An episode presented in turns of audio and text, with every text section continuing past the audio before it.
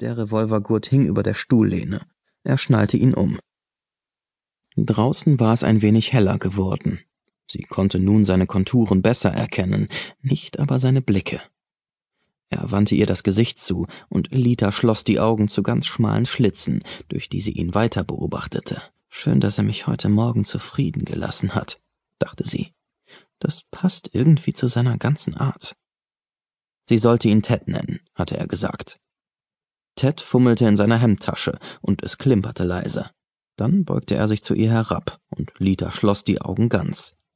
Kaum spürbar hauchten seine Lippen einen Kuss auf ihr Haar. Er legte etwas auf das Nachtschränkchen, und nun war er mit wenigen, leisen Schritten an der Tür. Dann draußen. Sie hörte seine Schritte gedämpft auf der Treppe und glitt aus dem Bett. Die Gardinen kitzelten ihre nackte Haut. Gleich musste der Mann auf der Straße zu sehen sein. Er wollte zum Coral, um sein Pferd zu holen. Das hatte er ihr abends erzählt. Weiterreiten wollte er, um seine Suche nach irgendjemandem fortzusetzen. Und noch so dieses oder jenes, dem sie aber keine große Bedeutung schenkte. Denn nackte Männer reden manchmal, ohne eigentlich etwas sagen zu wollen. Sie hatte nur auf seine Stimme gelauscht. Diese sanfte, ruhige, wohltuende Stimme. Gegenüber, auf der anderen Straßenseite, düsterte das Dach des Corals in den heller werdenden Himmel. Vor dem Gebäude verlief ein hölzerner Fußweg. Das musste so sein, denn bei Regen verwandelte sich der Lehmboden in einen sehenswerten Morast. Der Luxus war jedoch, dass der Fußweg von einem schrägen, schmalen Holzdach geschützt wurde, damit die Damen des Ortes, wenn sie zum Store einkaufen gingen, bei Regen nicht nass wurden und überhaupt trockenen Fußes blieben. In der Morgendämmerung hielt das Dach über dem Gehsteig das Dunkel fest. Lita konnte nur den äußeren Rand des Fußweges sehen. Aufmerksam spähte sie hinüber. Hatte sich da eben nicht etwas bewegt? Sie schob die Gardine etwas beiseite, und dann sah sie den Mann der letzten Nacht aus dem Hotel treten. Einen Augenblick blieb er stehen, die Satteltaschen hingen schwer von der linken Hand hinab, die rechte schwebte in lockerer Bereitschaft über dem Revolvergriff. Dann entspannte er sich und ging mit schnellen Schritten über die Straße.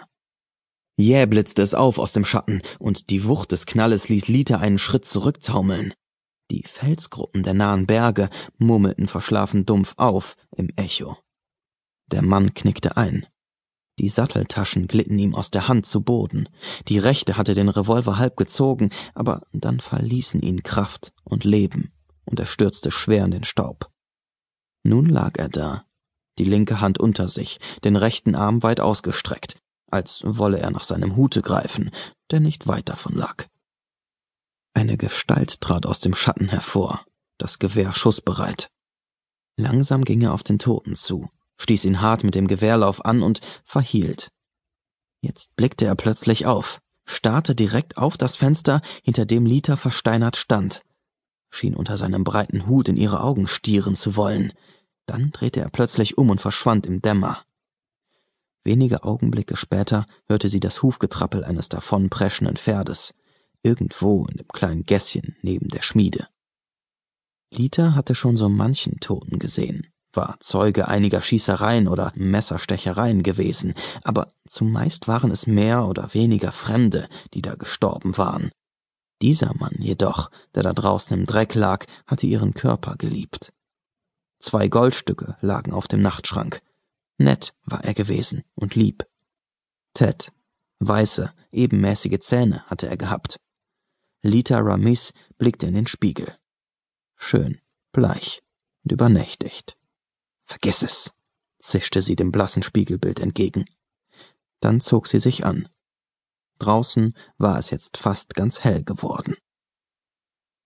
Bull Todder saß in seinem eichenen Schaukelstuhl draußen auf dem Holzfußweg vor seinem Büro. Seit etwa zwei Jahren war er Sheriff hier und wunderte sich über nichts mehr. Er hatte den Kopf an die Wand gelehnt, den Hut weit in die Stirn gezogen, und unter der verspeckten Krempe hervor beobachtete er die Leute. Viele kamen vorbei und warfen scheue Blicke in seine Richtung. Manche blieben stehen, sahen für einen Moment rechts an ihm vorbei und schüttelten dann den Kopf oder zuckten die Achseln. Manche machten beides, je nach Temperament. Der Sheriff nahm den Kopf ein bisschen nach rechts und murmelte aus